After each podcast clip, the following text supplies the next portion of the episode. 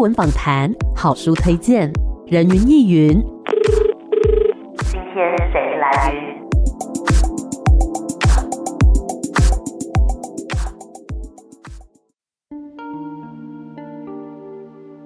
人云亦云。今天我来云。今天呢，人云亦云在节目当中要跟大家来分享一本小说集。这本小说集啊，我那时候看到的时候，觉得哇，这个书名好长哦，而且读完书名，我想说什么意思啊？感觉很像是呃，有一种童话故事，但是是那种成人童话的画面。这本书的书名呢，叫做《而独角兽倒立在歧路》，是由联经出版所出版的。欢迎作者王。人少，人少你好，大家好，Amy 好，你是不是很紧张？再一次 cue 你，对，他一来呢，整个呈现很紧张的状态，但是没有关系，今天就是跟 Amy 来聊聊天哦。那我要先问一下，为什么这本书的书名叫做《而独角兽倒立在歧路》？我知道它是其中一篇的篇名嘛，那为什么会选这一篇当做整个书的书名呢？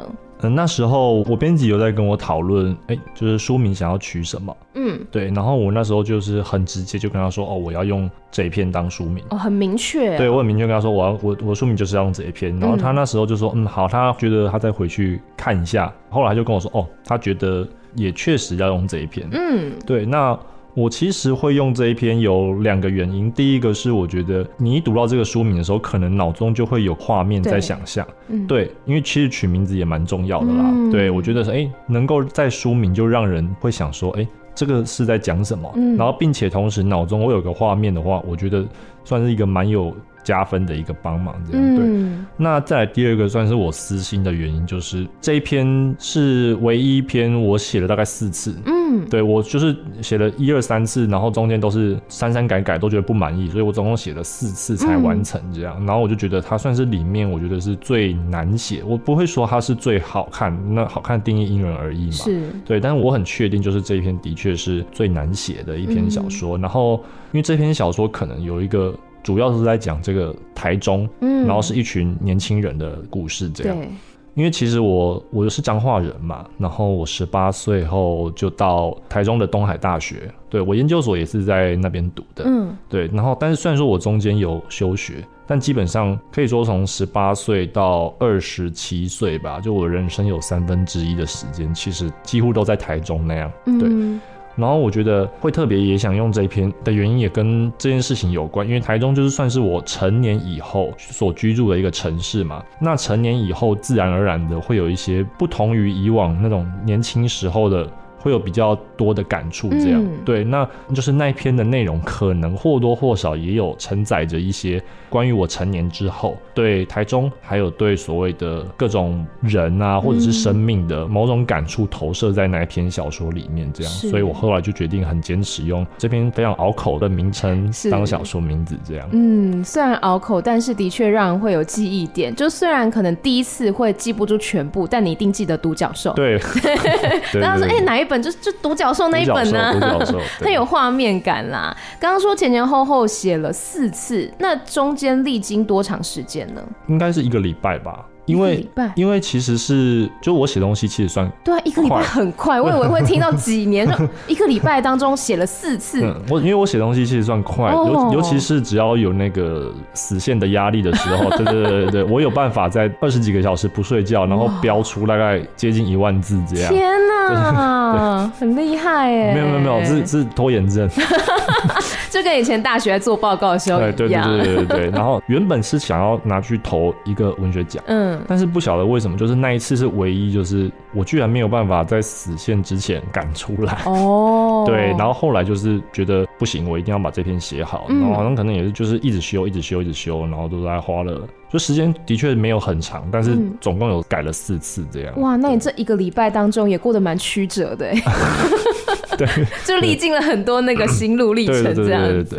那刚刚讲到说这一篇故事跟书名同名的这个作品哦，要不要讲一下它的故事内容在讲些什么呢？这一篇真的就，如果你要用很简单的方式来解释的话，就是很颓废的一群年轻人，嗯哼，然后在台中，他们是叫马城，对，对对对，那为什么叫马城？就是里面有解释这样，反正就中间是就是在台中这个城市，然后这群很颓废的年轻人，可能整天就是类似虚度光阴这样，嗯、他们想要找一匹独角兽或找一只马这样。对，其实很简单的版本是这样解释。嗯，对。那当然，如果说要纯粹是以作者这个立场来讲的话，我觉得他大概想要写的是，也是关于就是年轻的这个岁月的时候，很长我们会发现。哎，好像或多或少会看到周遭的人啊，嗯、或者是朋友啊，他们原本好像都好好的，对对，可是不晓得为什么突然就在那个他们的人生里面就有点像是迷路了哦，对，然后就很像是走中的 那种感觉。怎么怎么样算是迷路？你觉得？哦，那种感觉很像是哎，一个男生，嗯，然后他原本都很乖，然后对感情有很美好的想象，然后也许他被劈腿之后，就看到他突然开始。大玩特玩那一种感觉，哦、对对对，就觉得哎、欸，他好像虽然说不晓得会不会是他本来就应该是那样子，但是感觉就是有一种正在迷路的那种感觉，脱轨了，对对对，脱轨了这样。嗯对，然后或者是说，哎，有些人可能原本个性都很 peace，就是很好相处啊。对。但是也许他们可能发生了某一件大事之后，他就可能就对着不再那么信任人啊、嗯、这一种的，然后就是整个个性也会产生很大的变化。这样，那我觉得这样巨大的变化，其实在青春的这个时间里面，他好像是。不需要等待非常久的时间，他真的只要可能某一个晚上，嗯，对，某一个晚上或者是某一天，然后突然发生了一件什么事情，然后你的人生可能就整个会朝向一个不同的方向走去，这样，嗯、对，那也是为什么会叫做歧路的原因。是，对。那你自己有这种好像脱轨的经验吗？严格来说比较少，嗯，因为我生活蛮无趣的。对我我我我可能大部分时间就是打电动或者是写东西，嗯哼嗯，就是可能算是比较不是说不喜欢社交或不能社交，嗯、但是基本上我更喜欢一个人，嗯、对自己一个人。所以其实我的经验的话，硬要讲的话，好啦，可能年轻的时候也有感情的一些关系，对对对对，也是有过挫折或迷惘那样。对，嗯，了解。因为其实我在读这个书名还有这个篇章的时候，我会发现说。而独角兽倒立在歧路，就是独角兽倒立歧路，它其实都是跟我们脑海当中或者说我们生活当中遇到的正轨的事情是相反的。是对，独角兽是一个很不常见的东西嘛，然后倒立，一般人在路上不会倒立吧？对大家都是脚踩在地板上走路啊，然后歧路，我们一般人都是走正路啊，很少人会去走歧路，嗯、所以它是完全是一个偏的东西，就完全是一个一般人不会去做的事情。嗯、那我想问。问的是独角兽、马，就是故事里面也有马嘛？对对，还有倒立这几个意象是什么呢？哦，在这一篇的话，独角兽当然，呃，我设计的代表是说它很像是某种比较珍贵的，就比起马来嘛，独角兽它是比较稀有的、珍贵的这个概念。可是为什么会把独角兽跟马放在一起，是因为有一天我就看到一张梗图吧，嗯、好笑的图，然后就是说要怎么画出一匹马来，嗯，就是先画一只独角兽，然后把脚擦掉，这样，对对对，就就是，哎、欸，你就会觉得，哎、欸，为什么独角兽跟马好像确实蛮像的，嗯，可是马好像就很普通，嗯，那独角兽好像变得很高贵那种感觉，是。对，所以我在想，这这一篇里面的独角兽。大概就是用来指说比较纯洁的那一种，有点像是还没有开始堕落的那一种、嗯、那一种象征嘛。因为年轻人就是真的，就像我刚才说的，有时候他们可能发生了某件事情，然后那个坎过不去，然后好像整个人就开始出轨了，然后开始向下堕落沉沦。那这个时候，我在书里面就是会把它讲成哦，他是从独角兽变成了。一匹普通的马，嗯，对。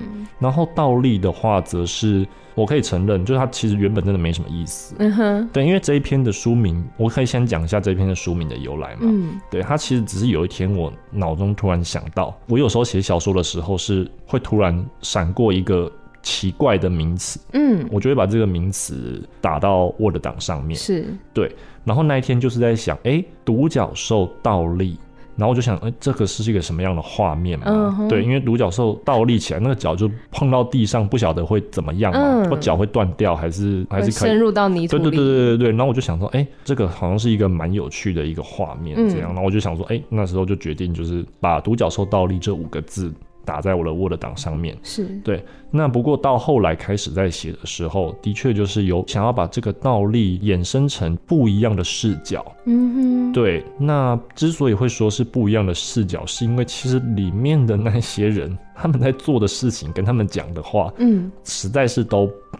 就是，这等这个等等会，也许会有一题会会有一题会在讲嘛，对对对对。但是他们看待这个世界的方式，确实是跟我们习以为常的普通人是比较不一样的。嗯，对对对对。所以我觉得某方面这也能够诠释到里面那些特别的人们，也许他们的观点就像是在用倒立看待这个世界一样，有他们的独特的一个风景，他们对他们看出去有他们自己独特的一个景色，这样对。嗯，因为其实整篇故事不完全是发生在现实生活当中，对对，因为还是有一些很魔幻的部分，比如说跟马说话啦、嗯、之类的。然后我对这篇印象比较深刻的是，应该是主角吧。然后说小的时候妈妈。对他说：“你是珍贵的独角兽之类的。”但是他后来才立刻发现，他其实根本不是独角兽，他只是一匹普通的马而已。对，对我觉得就很像是，可能就像你说的，小的时候，或是还没有堕落吗？或者说你还没有认清这个世界的时候，你会以为自己是珍贵的，自己是特别的独角兽。但是后来发现，你只是跟一般人一样的一匹马而已。哦，对，这个也是，就刚才 Amy 有说到，就是这也是我自己的感触了。嗯、就是说我当然不敢说就是每个人，嗯、但是我想。或多或少，我们都曾经想要成为一个特别的人。嗯，这个特别可能就像独角兽一样。对。但是后来，也许是有发生什么事，又或者是也许是自己。认知到、嗯、啊，可能我只能当一匹马。可是其实当马有不好吗？其实也没有，因为也许会看到，在这个故事里面，我们可以看到独角兽它的下场其实不是特别好。是对，那这其实就像是某些周遭有些光鲜亮丽的人们，他们过着可能我们很羡慕的生活，嗯、但是其实他们所背负的压力，还有他们会受到的伤害，其实都是我们难以去想象跟体验的。对，那他们摔下来的时候，就真的非常的惨，这样。嗯，对对对对。所以平凡也不一定代表不好。对对，或者说就要看你想要怎么样的不平凡。就是每个人在某一个方面可能都会有一些不平凡的，但是不一定那是一个好的评价。是是是呀。对。刚刚我讲到说，就是你平常的生活其实蛮，不要说无聊啦，就是比较。自律吗？没有没有，这 比较比较宅，比较宅，对，比较宅。你的 MBTI 是什么啊？哎、欸，我要跟广大的听到的人们，就是听到的朋友们说，就是对，我不太信那个鬼东西。啊，真的？就 不好意思，我超信，没有超信，就是好奇啦。所以你也没有测过？应该是 IN 什么的，我忘了啊。对对对，对，我也觉得你像 I N，还是是 EN 什么的？呃，我也忘。你应该是 I，我我我真的忘了，应该是 I。对，I I 是就是比较内内内向内内向的，对对对对对。嗯、但是我实际是什么，我就没有特别去记。那你为什么不信啊？我纯粹好奇，这是纯粹一个题外话。那可以，我也那我也可以讲一个题外话，嗯、就是说之前可能研究所的时候，老师可能也有讲到什么类似命盘吗？还是什么星、嗯、什么太阳星座星座对，对星座的东西。然后反正他们后来就聊到这个星座呢会。呼应到你写出来的文字的那种风格，或者是你的特性，嗯，然后问到我的时候，我就很嗤之以鼻的对大家说，根本就不准啊，写作就是要靠自己认真努力啊，什么什么的，哪可以推给星座？嗯，然后我们老师就指着我说：“你是土象吧？”这就是摩羯座会说的话。然后我就非常生气，你看，我就说我不相信星座了，我相信我自己，要靠自己。他们还可以说这就是你是这个星座的原因，那我到底要怎么解释？嗯，的确是这样子，没有错。不过你刚刚那一段话，觉得就蛮像土象会说出来的话。对，确实是这样子。好啦，我觉得的确是，就是很多事情是后见之明。是对，很多的事情是我做了什么事之后，然后你才去归类说啊，因为你是这个类别的人，所以你才怎样。哦、对，但其实不一定是这样啊，就是每一个人自己的行为都有自己的出发点嘛。对啊，然后我还很生气，是我就跟我们老师说。那老师你也是摩羯座的啊？那老师就说没没没有，摩羯男跟摩羯女不一样哦。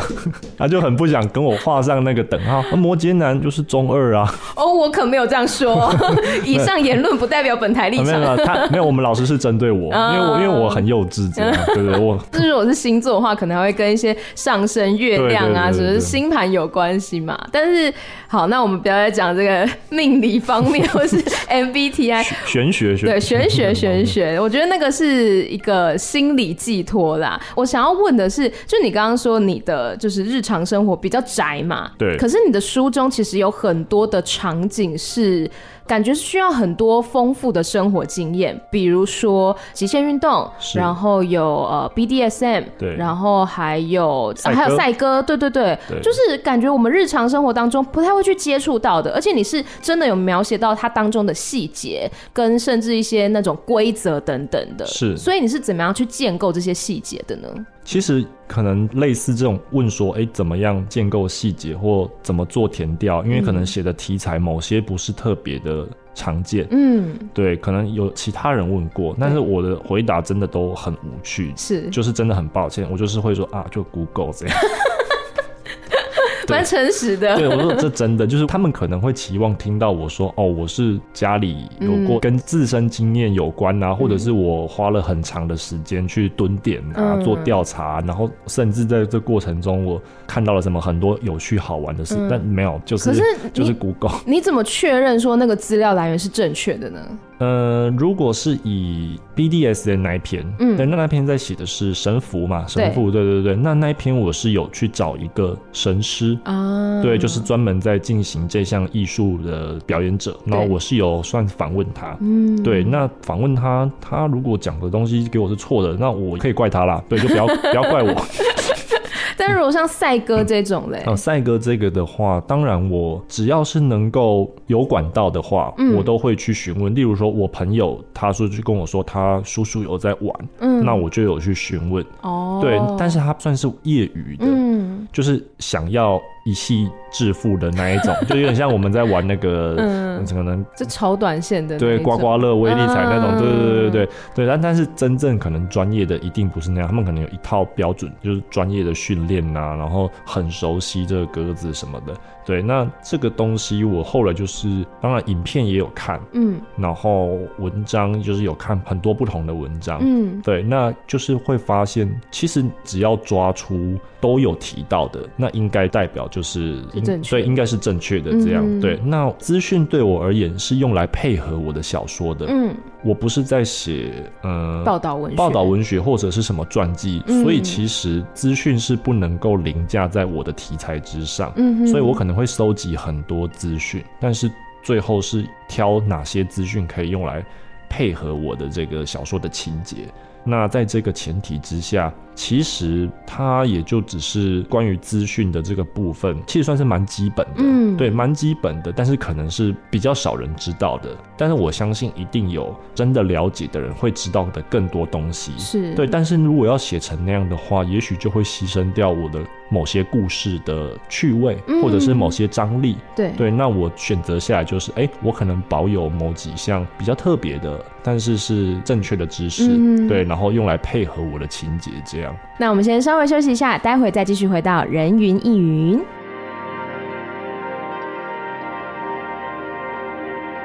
欢迎回来，人云亦云。今天呢，在空中跟大家来分享一本小说。这个小说啊，是取自于书中的一个同名篇章哦。篇名很长，但是我相信你听过之后会很有记忆点。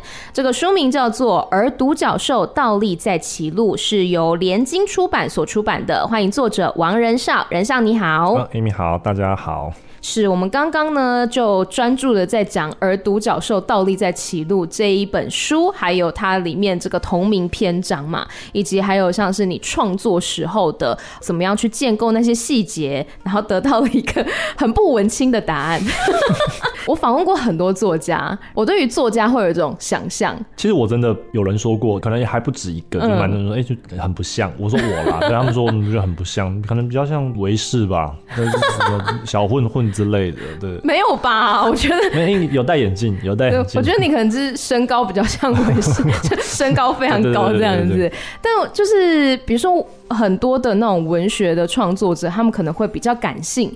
对，会比较有一些那种浪漫的感觉，或者是很多美好的词汇堆砌。但我觉得你好像很理性，有人这样说过吗？嗯，有。所以我现在回答我为什么理性吗？也不是哎、欸，就是这个理性对于你在创作的时候会有什么样的影响吗、啊？我其实大概能懂，就是说，因为我的理性可能是有来自于，就是我有点像把写作这件事当成是工作。嗯。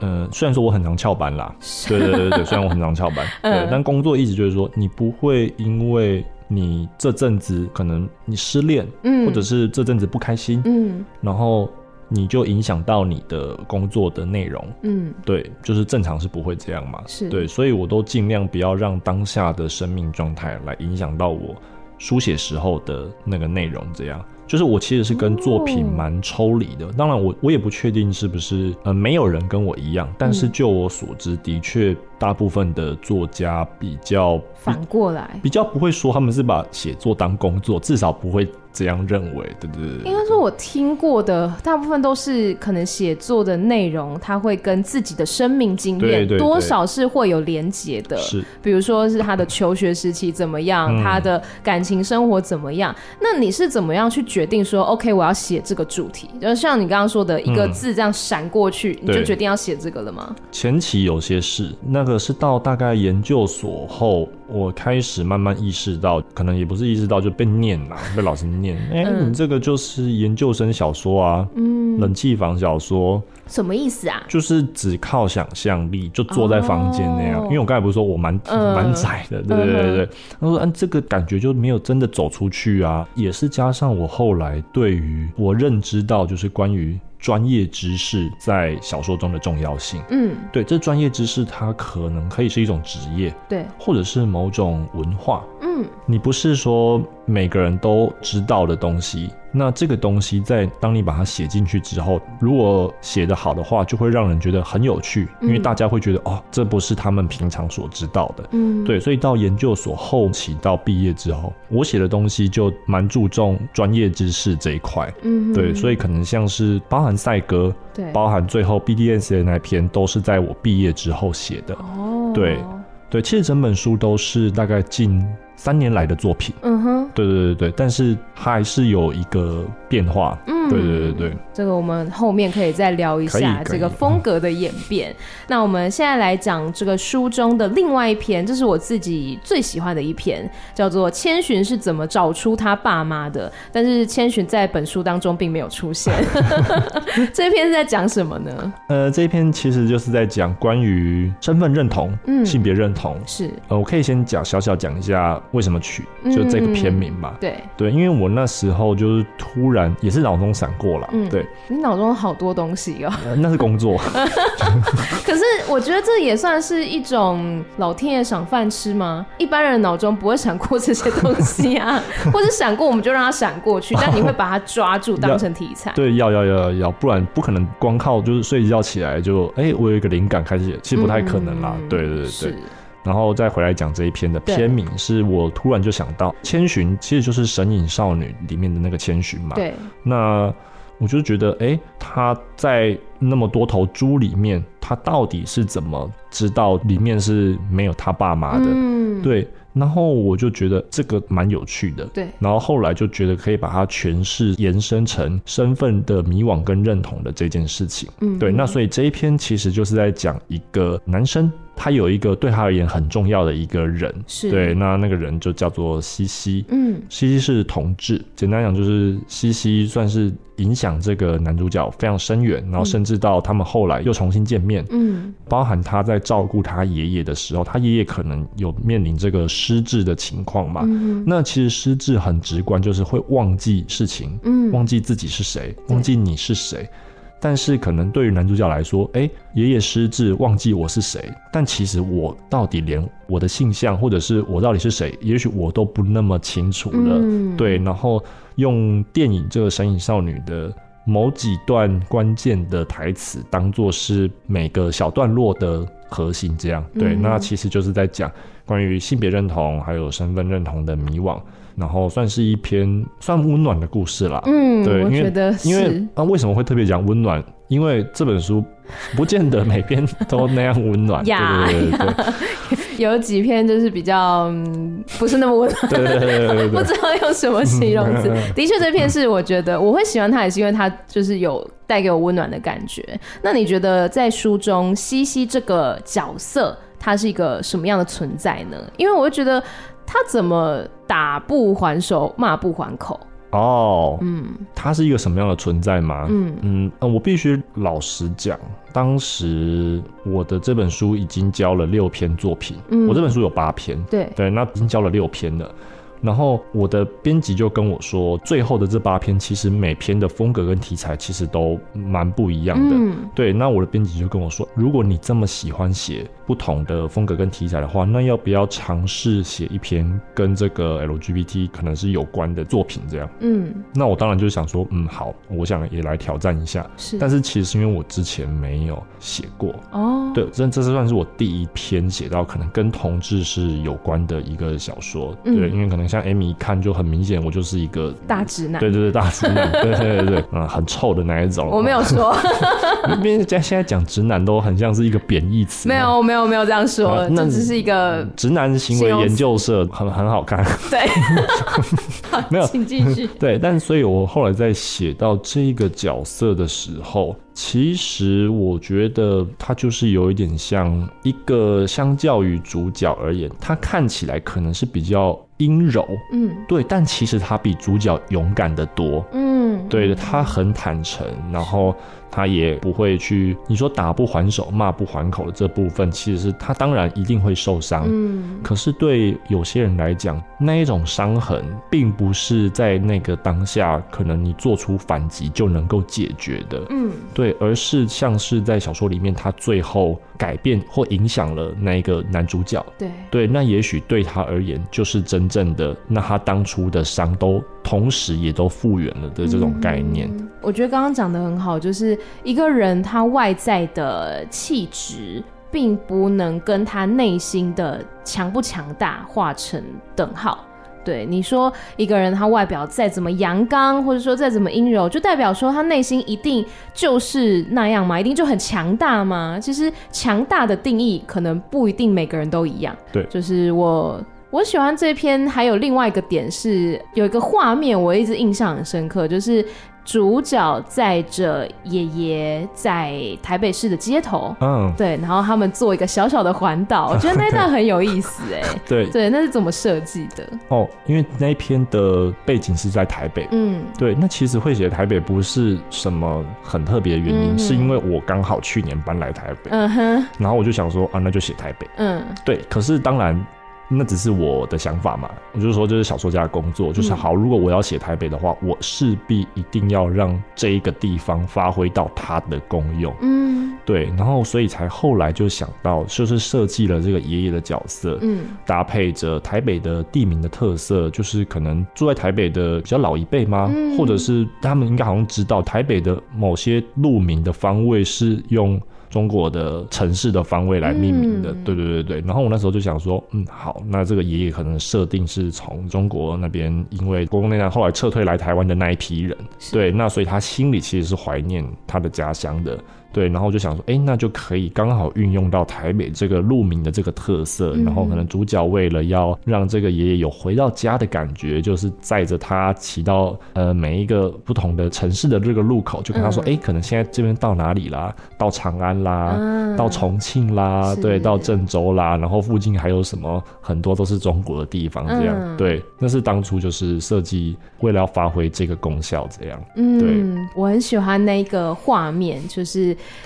感觉爷爷好像回到了那个时候，对，回到了从前呀，他年轻的时候。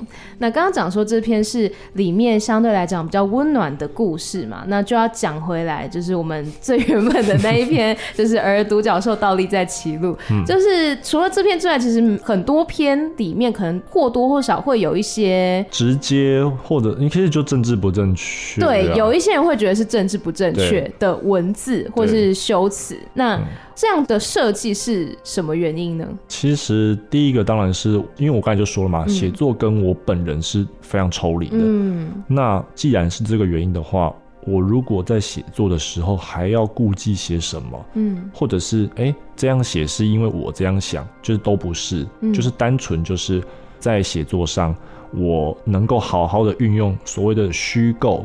的这个特色，嗯，然后来建造出就是要让人家觉得有趣，嗯，能够抓住人家的目光，即便这个抓住人家的目光的方式可能是比较类似粗暴的，嗯，对，但是我都觉得没关系啊，因为其实小说不能代表我，嗯嗯，对。那如果有朋友买了这本，然后看了第二篇，很想骂我的话，可以私信我，我会跟你道歉。不会，不会，不会，不会，我只是在读的时候。就是可能我们自己都会有一些价值观等等的，啊、然后在读的时候我就说哇，就是如果说今天这个整个故事或整个口吻是发生在现实生活当中，就真的会最终会被打，对，会被打，会被打。就是他真的是踩在很多人的地雷上面，地雷上，对，挑很挑衅呀。但是他就是一个虚构的故事嘛，是。对。那之前有没有读者就跟你反映过类似这样的事情呢？就是被触怒之类的。哦，有有有有有，真的啊？有访呃女作家，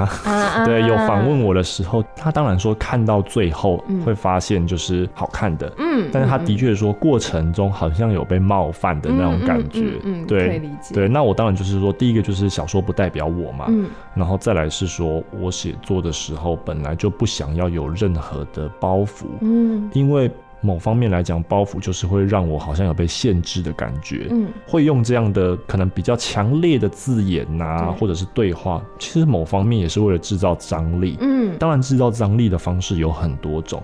那我选择的可能也比较是偏我熟悉的吗？应该也不是这样讲，但可能就是确实有听过一些男生朋友啊，在私下的场合聊天的时候啦，对，会比较对对对，可以是可以，其实没什么，大家都没有什么恶意，对，但是我就是啊。因为我比较熟悉那个场合，嗯，对，那就想说好，那就是其实简单讲，就是挑自己比较擅长的、熟悉的部分来做延伸，嗯、对，大概是这样。嗯嗯，所以大家不要生气，就是可以用比较理性的角度去观看这个故事，就算被冒犯到，我觉得也没有关系。对，我在读的时候也是有一点这种感觉。可 是，对，刚刚说的故事不代表作者本人。对对对对，对你也可以私讯骂他。对。可以可以可以持续骂我，对，然后啊，还有一点就是，哎、嗯欸，这一篇的文字其实是全部里面最不易读的，嗯，对，但其实其他篇都还蛮应该算好读，因为我自己在写小说的时候，会想要就是写出一个有趣的故事，然后想要让大家都可以进入那一个世界里面。有时候你可能写的比较晦涩一点，嗯、或者是比较深的一点的话，那可能。人家没有办法理解的话，那何来觉得还能够说出什么心得或什么之类的？嗯嗯、对，对，所以这也是我觉得蛮重要的一点。嗯嗯，刚刚前面其实有讲到说，就是你在创作的时候，前期的时候有被老师说是这个冷气房小说、研究生小说这样，那后面又有一些风格的转变，这部分可以再深入的讲一下，就是你的整个创作的风格跟主题的演变是怎么样的？哦。我觉得我个人的写作习惯，嗯，对，其实是当我写完一篇小说，嗯，然后我会告诉自己，我下一篇要写不一样的，就完全不一样的，嗯，对。那我自己是在写小说之前的前置作业，我就是会拟定很多步骤，例如说这一篇的笔调跟这一篇的风格是什么，嗯，这个可能在写之前都会定出来了，嗯哼，例如说我想要有。读起来是温馨的，但是我要希望可能里面会有某些辛辣的，或者是黑色幽默的部分，几比几，嗯、这个东西都是我会先拟定出来的。哦对对，真的很摩羯，不好意思又要说一遍，不要生气。对。可能有人说我写很快，原因是因为等于说我都想好了，嗯，然后只是把某些情节填进去而已。对，那我只是要讲说，就是主要是我每篇。写完之后，下一篇我就会要求自己要写不一样的东西。嗯，那所以会造就就是像这本书可能有非常大的差异的某些风格跟题材这样。嗯，所以要说是演变，其实好像也不太有确切的演变的一个过程。嗯，应该说我到现在其实都还在挑战自己能做到哪里，能走到哪里这样。过程的话，我也不希望被定义。嗯，对，好像说，哎、欸，那你这个作家写的都会是这个样子。但是某方面，那个被定义其实。又很像是诉说着你成熟的那个感觉，就我不晓得那个 Amy 大家能不能理解我说的，就是例如说有人说，哎，你的风格可能到后期演变成是某种风格，嗯，对，那那个其实是在肯定，嗯，因为你要够成熟，才有能够被明确定义说是什么样的风格，是。对，可是其实我没有很想要被定义，嗯，对，所以我都还是在不断的做尝试。对，但是唯一就像刚才讲的，就是我知道专业知识的这个重要性。嗯，对，所以目前的话，这一点会是创作蛮重要的一个前提。这样，对，当然之后会怎么样也不好说啦。虽然你刚刚说就是不想要被定义，可是，但是你会不会生气？但是没没关系，没关系。就是我觉得我在读你，特别是中间几篇的时候，有一个感觉是，我觉得题材什么都很不一样，可是有一点会让我觉得哦。就是很相似的感觉，是关于口吻、口吻还有隐喻哦。对，隐喻我会觉得说，OK，这一篇可能比如说火箭，然后赛鸽，然后。还有就是每一篇它都会有一个很明确的意象、意象象征。我觉得那个对我来讲，会是我目前为止在这本书当中会看到的一个你的风格。是，对我自己这样觉得。哦，其实这件事情我自己有时候也会自己呃蛮困惑的，就是因为我不想被限制啊，不想被定义，可是一方面又会觉得。哎、欸，有自己的风格，搞不好就是是一件很好的事啊。嗯、因为不见得大家都能够说出，哎、欸，这个小说是很有谁的特色，很有很有谁的风格，这样对啊。嗯、因为呃，我的确难以割舍的，就是即便题材不同，但我确实在创作上，就像 Amy 刚刚有讲到的嘛，那个意象那个东西，那算是手法之一。那这个东西就是我会很习惯性的觉得，哦，就是得要有一些东西当意象，嗯，对。然后另外一点就是。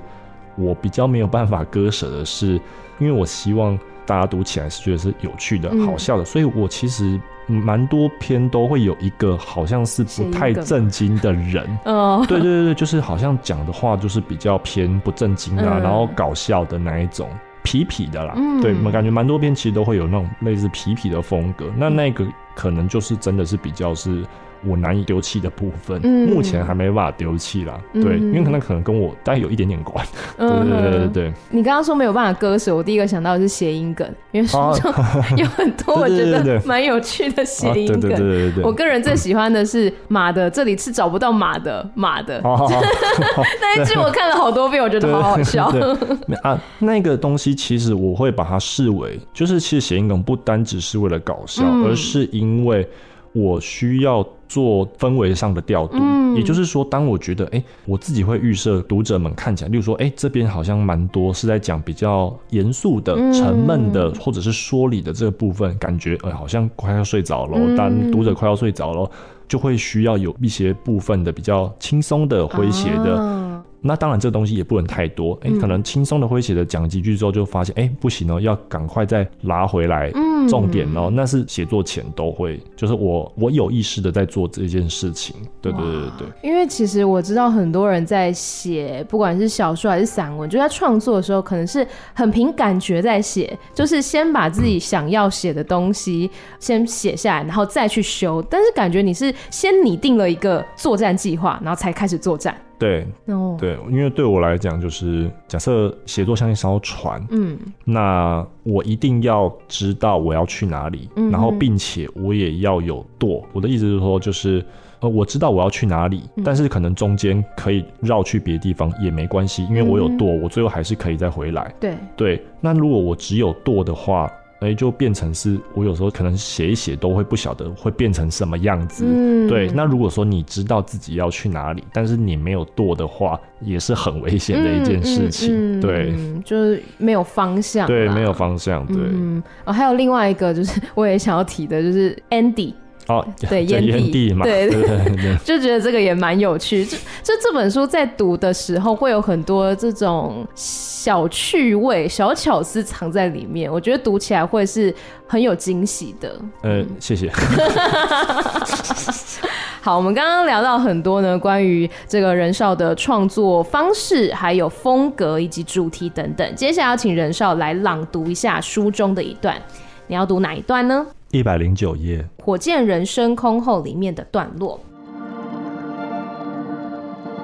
给火箭人一号，你曾经跟我说过，能体会并参与到好朋友的喜悦是一件很奢侈的事。我认同，但我想，既然能有喜悦的共感，那相反的，死亡的共感会不会也能体会呢？我现在就是在做这些事情。借由坠落或是滞空的片刻刹那，试图从中跟你一起恒久的翱翔。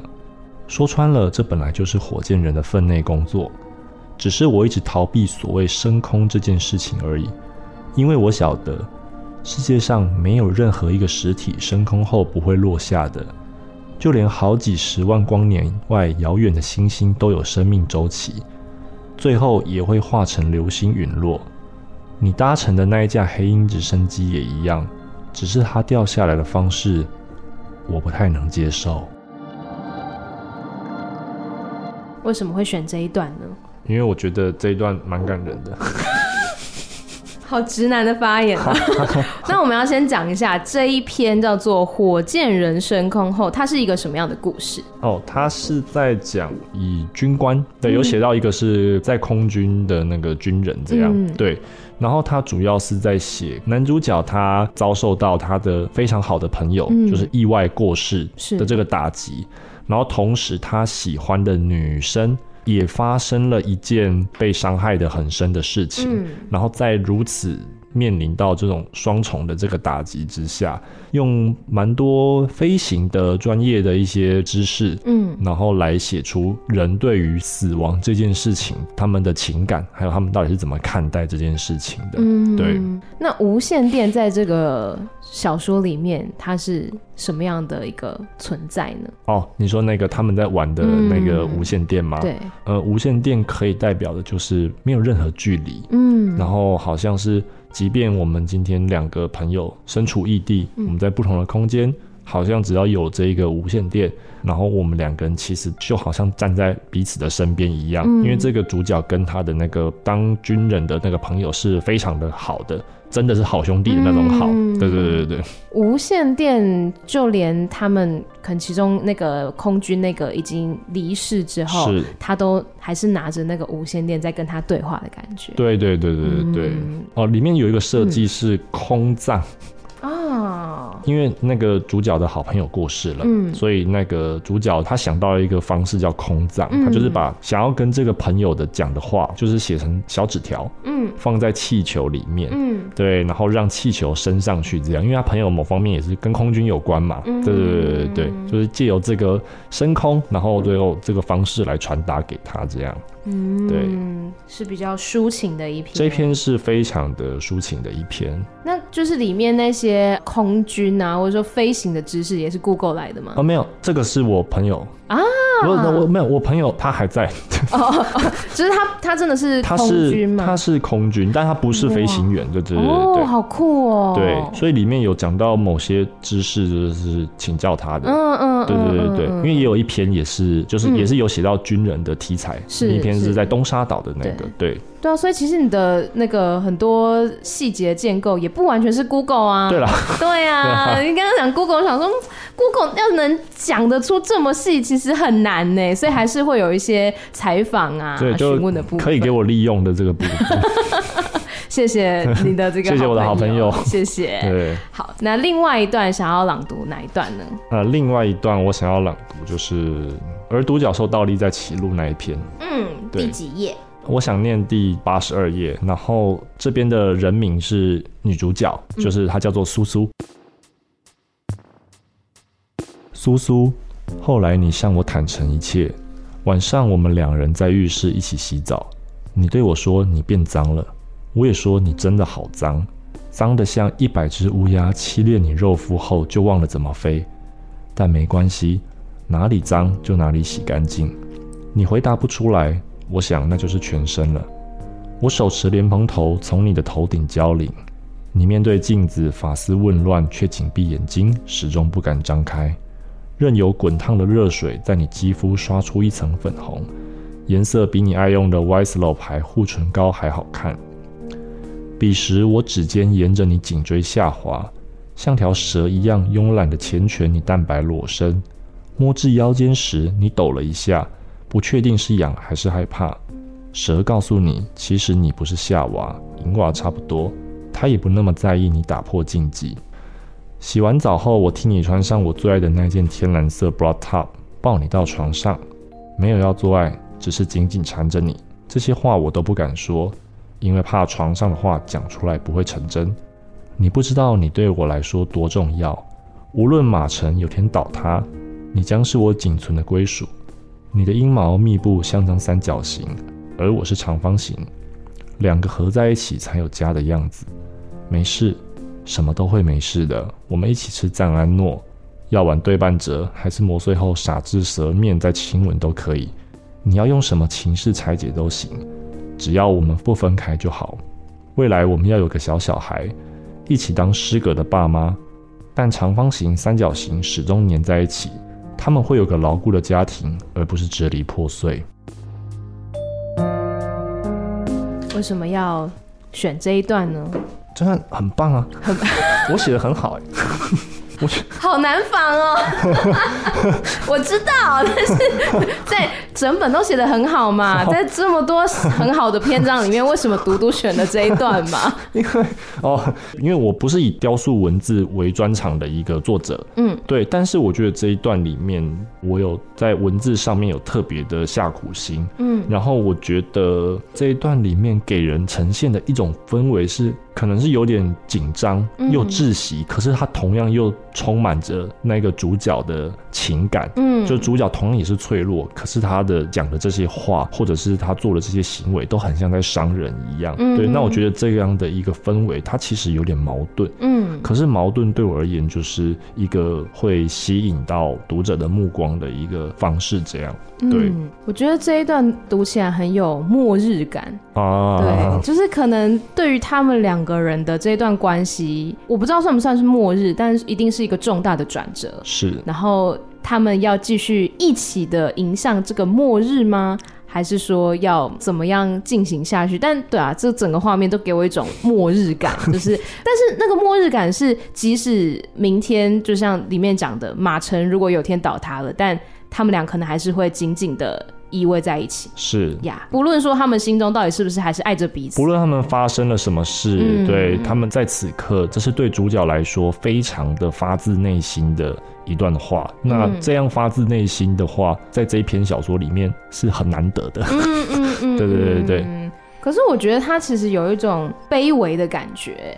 对，有有，就是它变成是很像在哀求的那种感觉，对对对对对。那这当然也是这一篇有趣的地方，因为这一篇的那些主角们看起来都很像是，就是很潇洒，嗯，对，就是觉得什么都无所谓，对，什么都没差，但其实仍然是有这样脆弱的一面，嗯，对，是，就这一段我很喜欢最后的那几句话，就是。从那个赞安诺那边开始，对对对对，就像他讲的，只要我们不分开就好。是对，只要我们是待在一起就好。只要我们不分开就好。然后未来我们要有小小孩一起当诗歌的爸妈，我最喜欢这两句。好 好负面啊！不会，因为我觉得他的确就是说，即便我们都知道我们都有问题，嗯，但那又怎么样？对，我还是想要跟你，对我还是想要跟你有个小小孩，想要跟你一起度过余生，这样。嗯、对，嗯嗯。好，今天呢，跟任少聊了很多，还有读了里面的篇章，觉得蛮有趣的。第一次的广播通告觉得怎么样？呃，我觉得非常棒。有打开你的那个心房吗？有有有有，应该吧？有啦有啦，我觉得蛮有趣的是，就不会给我一些很抒情的答案。哦，对对，就是会很理性的，性的但是可以表达说你里面到底想要呈现什么样的概念，或者说你使用的技法等等的。是，嗯，我觉得也是很有趣、很有收获的一场访问。好啦，那这一次呢，跟任少聊的这一本作品叫做《而独角兽倒立在歧路》，最后还有没有什么话想要对听众朋友说的呢？买书以获取我廉价的爱，我爱大家。好的，那我们今天再次谢谢任少来到节目当中，谢谢你，谢谢谢谢谢谢 Amy，，谢谢大家，拜拜，拜拜。